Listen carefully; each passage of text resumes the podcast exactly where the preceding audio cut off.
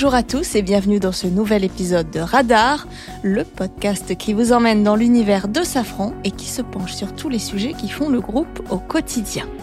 Et pour ce nouveau numéro, nous allons vous raconter une histoire captivante et rare, celle de Pierre Clary, pilote de la marine qui a été touché en 1994 en Bosnie.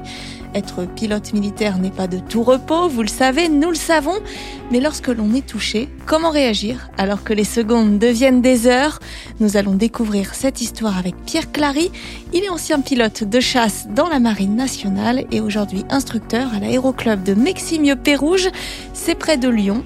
Prêt Attachez bien vos ceintures, vérifiez vos compteurs, décollage immédiat pour la Bosnie des années 90.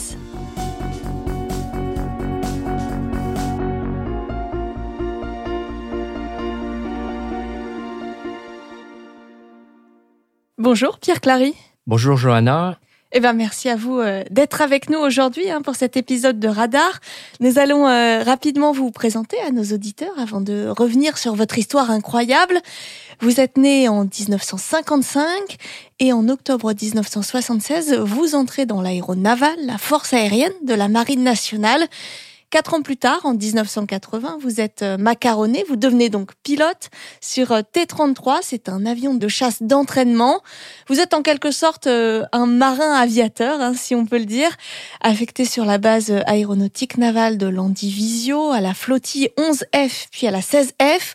Vous gravissez les échelons, enchaînez les formations. Vous avez notamment été apponteur de nuit. On appelle ça joliment un hibou. Vous avez donc effectué des missions de reconnaissance. Bref, vous êtes un pilote absolument chevronné. Et dans vos états de service, il y a euh, une journée que vous n'êtes pas prêt d'oublier. C'est celle du 15 avril 1994. Vous êtes alors en Bosnie-Herzégovine, qui est en pleine guerre hein, après euh, l'éclatement de l'ex-Yougoslavie. Un conflit qui ne concerne pas directement la France. Pourtant, vous êtes sur place. Est-ce que vous pouvez d'abord nous expliquer quelles étaient vos missions là-bas? Effectivement, euh, fin janvier, face à la détérioration euh, de la situation sur le territoire de la Bosnie, la France prend la décision d'envoyer le groupe aéronaval en Adriatique. Donc, euh, un groupe aéronaval, c'est constitué de divers bâtiments autour du porte-avions, des frégates lance-missiles, des frégates antiaériennes, un sous-marin nucléaire d'attaque et bien sûr le bâtiment ravitailleur. Le porte-avions embarque différentes flottilles, donc euh, les missions du groupe aérien embarqué, eh bien principalement assurer les éléments euh, de la force de protection des Nations Unies qui ont été envoyés euh, pour essayer de maintenir l'ordre, faciliter l'éventuel désengagement des forces à terre, être en mesure d'exécuter des frappes aériennes en cas de nécessité ordonnées par l'ONU. Et enfin, la dernière mission dont on a assez peu parlé dans la presse, c'était d'aider à libérer les otages retenus dans la périphérie de Sarajevo. Et donc, euh, voilà, le groupe aérien est parti début janvier 93 pour euh, de nombreuses missions en Adriatique. On précise, détail qui a son importance, c'est que euh, vous n'êtes pas armé. Hein. Quand vous êtes dans les avions, c'est vraiment de la reconnaissance. Alors effectivement, nous ne sommes pas armés. Nous disposons à bord de systèmes de leurrage contre les conduites de tir au sol ainsi que contre les missiles éventuels.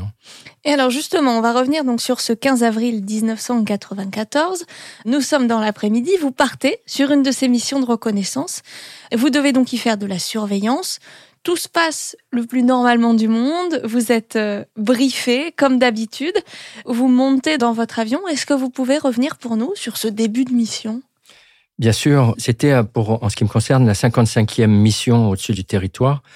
Principalement, ça consistait à positionner les deux étendards pour euh, optimiser les prises de vue des objectifs afin de pouvoir doubler les prises de vue pour euh, être certain de ramener du renseignement. La mission comportait euh, trois objectifs. Un, dans les alentours de Sarajevo. Le deuxième, plus à l'est, autour d'un petit village, Rogatica. Et le dernier, le troisième, Gorazde, où la situation était de plus en plus tendue au sol. Et ça nécessitait de réactualiser le nombre de personnes, les troupes au sol, l'artillerie éventuelle. Euh, donc euh, c'était quasiment l'objectif prioritaire de la mission. Et donc nous partions euh, systématiquement à trois avions, un super étendard qui devait nous ravitailler en vol après le catapultage, de manière à partir plein complet au-dessus du territoire. Alors pourquoi? Tout simplement parce que nous étions rapides, Et quand on est rapide, on consomme beaucoup et pour cela, il nous fallait du carburant. Donc, euh, catapultage des trois aéronefs, ensuite euh, montée à 20 000 pieds, donc en gros 6 000 mètres pour le ravitaillement. Bien sûr, tout ceci est contrôlé au départ par le porte-avions. Lorsque nous arrivons sur le territoire, alors je le précise, tous ces vols se font, mis à part les contacts euh, avec les organismes, en silence radio complet. Il n'y a pas d'échange entre l'équipier et le leader. Tout a été briefé avant, tout se fait par euh, mouvement d'avion. Euh, vous savez quoi faire, vous savez Exactement. où vous allez. Et l'intérêt, c'est de pouvoir se mettre en formation pour traiter les objectifs sans aucune indication particulière, si ce n'est le briefing qui a permis de connaître la position réciproque des deux avions. Vous êtes donc euh, en vol avec votre coéquipier sur cette mission de reconnaissance et euh, assez rapidement, vous êtes touché. Par quoi Par qui Vous allez nous le dire? Vous vous en rendez compte? Pas tout à fait immédiatement. En revanche, votre coéquipier, lui, sait qu'il se passe quelque chose, il vous l'explique. Vous pouvez euh, revenir sur ce moment précis?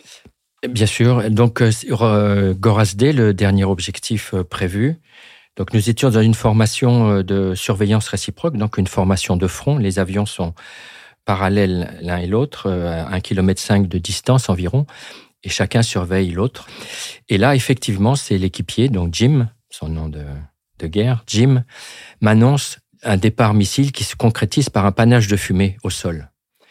Donc euh, c'est lui qui, grâce à sa surveillance, a détecté le, le départ du missile sachant que quasiment instantanément, je ressens un choc dans l'avion, un choc euh, modérément violent, hein, et je percute assez rapidement que je suis touché. Donc, euh, la première réaction dans ces cas-là, c'est de prendre de l'altitude et euh, s'éloigner de la zone chaude, hein, bien sûr, en prenant le cap vers un corridor.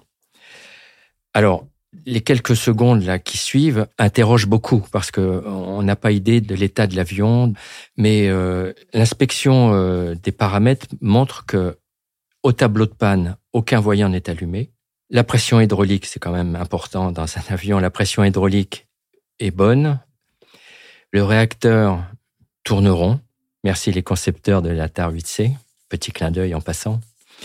Donc, euh, très rapidement, je décide de ne pas provoquer une éjection puisque le besoin ne se fait pas sentir. Parce que tout ça signifie que théoriquement, vous pouvez continuer à voler sans risque. Exactement. Toutes les indications au tableau de bord me permettaient de prendre la décision de poursuivre.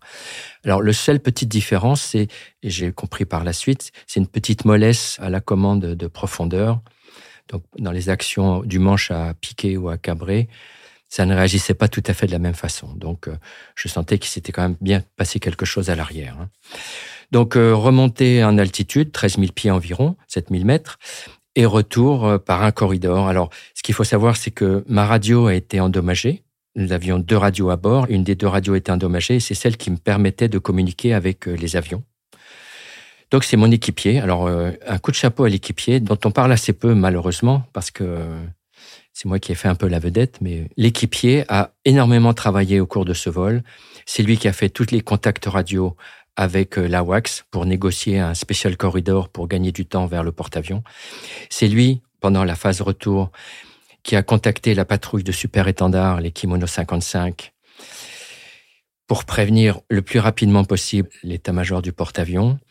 Et c'est lui qui est venu, bien sûr, m'indiquer sur l'autre fréquence, la fréquence privée, ben, l'état de mon avion. Qu'on comprenne bien, vous ne pouvez pas communiquer avec l'extérieur, en revanche, vous pouvez communiquer avec lui. Exactement. Le poste qui me restait euh, disponible me permettait d'échanger avec lui et ultérieurement avec le directeur des vols euh, du porte-avions. Donc, euh, il m'a donné quelques indications de l'état de mon avion, mais sans trop m'inquiéter, quoi. Le transit, il s'est fait à 300 nœuds, donc une vitesse relativement lente et ça m'a paru assez long, hein, puisque je subissais en fait le retour, puisque je n'échangeais pas la consigne, c'est on ne touche plus au régime pour maintenir le moteur en vie le plus longtemps possible. Donc voilà, le retour vers le porte-avions. Vous continuez, c'est ce que j'allais dire. Dans ce corridor qui vous a été ouvert pour que vous puissiez rentrer au porte-avions, vous arrivez au, porte-avions et qu'est-ce qui se passe? Vous demandez l'autorisation euh, d'y atterrir? Alors là, il y a plusieurs euh, séquences qui se succèdent. Le porte-avions avait une nécessité de connaître mieux l'état de mon avion euh, pour l'appontage. Maintenant, au-dessus de l'eau, c'était déjà plus serein les bâtiments de la force s'étaient rapprochés vers nous, vers la patrouille, à notre rencontre, donc on se sentait moins seul. il y a eu une succession de manœuvres qui ont permis au porte-avions de savoir dans quel état l'avion était vraiment pour euh, anticiper sur l'appontage. Donc, euh, il y a eu un certain nombre de manœuvres d'effectuer. La sortie du train, bien sûr. Pas d'anomalie particulière aux commandes. Ensuite, la sortie de la crosse, sans souci. Et après, donc, la mise en configuration à l'appontage. Donc, c'était la sortie des volets.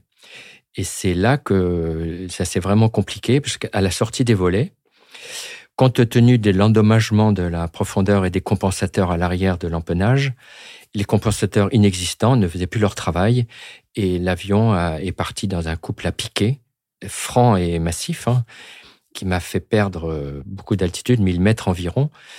Et donc en rentrant les volets, j'ai récupéré un vol stable, mais le porte-avions a eu connaissance du fait que ça sera un appontage sans volet. Alors, qui dit appontage sans volet, ça implique bien sûr un certain nombre de contraintes, c'est-à-dire une vitesse plus rapide à l'appontage, une masse plus faible, parce qu'il fallait protéger absolument les freins hydrauliques du porte-avions, qui sont limités à une certaine masse à l'appontage et une certaine vitesse. Donc ça a pris du temps. C'est pour ça que quand on regarde la chronologie, le timing, touché à 15h30 environ, apponté à 16h30, alors qu'on était à quelques nautiques de Gorage D, ça explique ce temps assez long euh, entre les deux actions. Après réflexion, le pacha, donc le commandant du bateau, prend la décision de me ramasser. C'est l'expression consacrée pour euh, autoriser l'appontage. Donc il donne son feu vert à l'appontage pour euh, effectuer donc la procédure.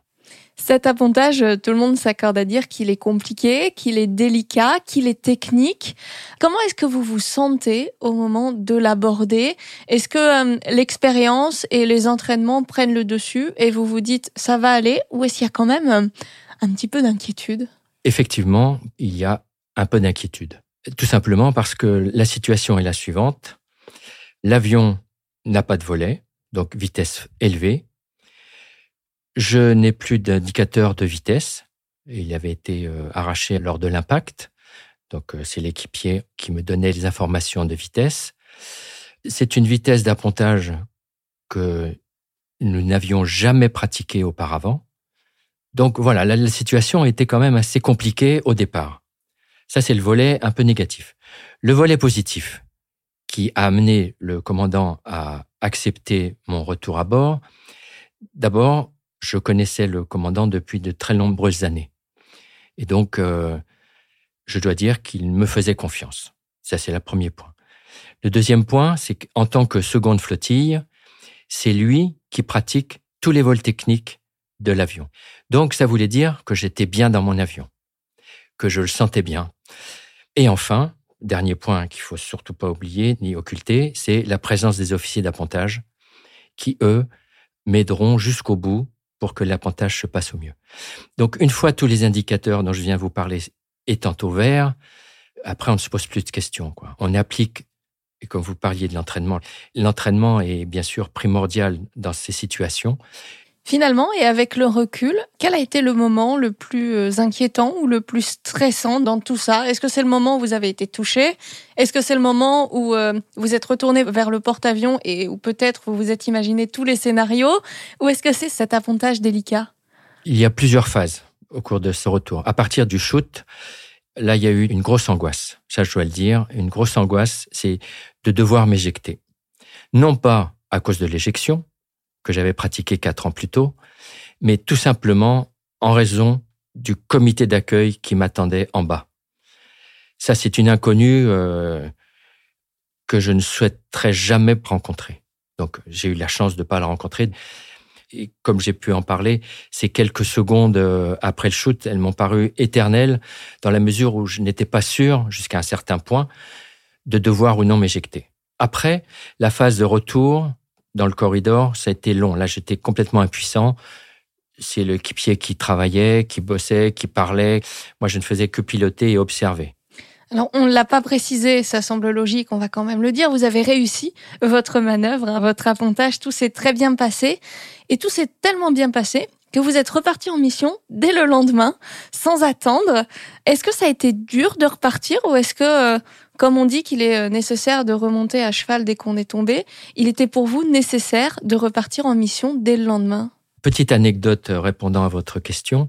Donc la, la, mission suivante du lendemain est tombée, et donc avec le directeur des vols, Luc, un pilote de la flottille, nous étions en train de travailler sur la mission. Les pilotes n'étaient pas encore désignés.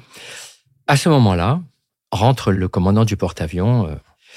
Euh, il se retourne vers moi et me dit euh, Bon, Clary, euh, j'ai une reco à 10h30.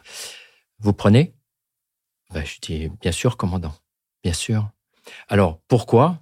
Déjà, physiquement, j'étais au top. Ben, il s'est rien passé de grave. Hein. J'ai apponté, ok.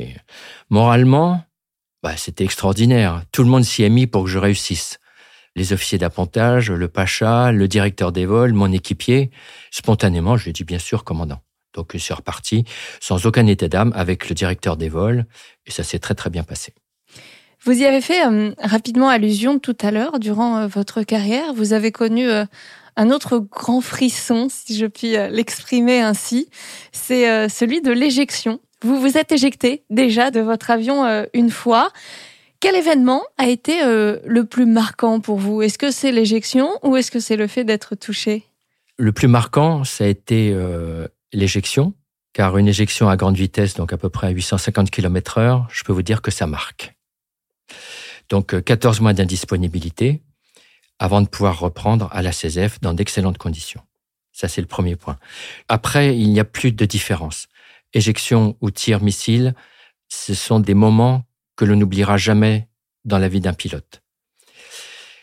Dans les deux cas, la situation s'est bien terminée grâce à l'entraînement, la qualité, la fréquence de l'entraînement. Pour l'éjection, c'était les ditching, c'était la survie en mer, parce que je me suis éjecté au-dessus de la Méditerranée. Pour l'appontage, c'était les entraînements, les ASSP, appontage simulé sur piste.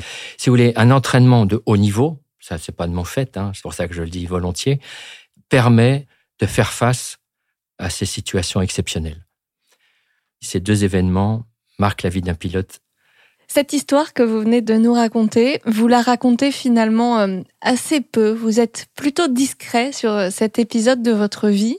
Pourquoi? Est-ce que euh, c'est quelque chose que vous avez envie d'oublier? Oublier, certainement pas. Certainement pas. Comme je vous le disais, là, ça marque un pilote à vie. Et c'est une trop belle histoire qui s'est trop bien terminée pour l'oublier. C'est impossible. Alors, pour être franc avec vous, c'est la deuxième fois que je suis amené, depuis les trentaines d'années là que c'est arrivé, la deuxième fois que je suis amené à, l'évoquer, je dirais, en public. Et la première fois, c'était sur la base aéronautique de hier, donc c'était chez nous, quoi. C'était entre amis, ce que je veux dire, c'était des gens du milieu. Alors pourquoi? D'abord, je dois dire que tous nos pilotes de la marine auraient fait la même chose que moi. C'est tombé sur moi, mais euh, tous les autres étaient entraînés de la même façon et auraient pu réagir de la même façon. Donc, c'est pas spécifiquement lié à moi.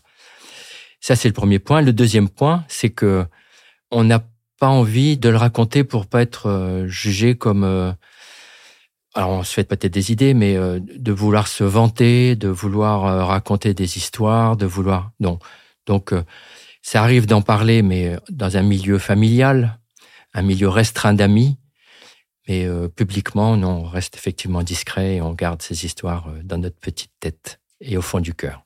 Une dernière question que je meurs d'envie de vous poser depuis le début de cette histoire. Votre coéquipier, c'était Jim. C'était quoi, vous, votre petit nom de guerre? Oh ben, C'est très simple, hein, c'est Foster. Foster, très bien. Voilà.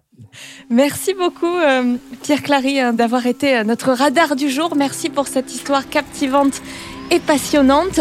On se retrouve très bientôt pour un nouveau numéro de Radar.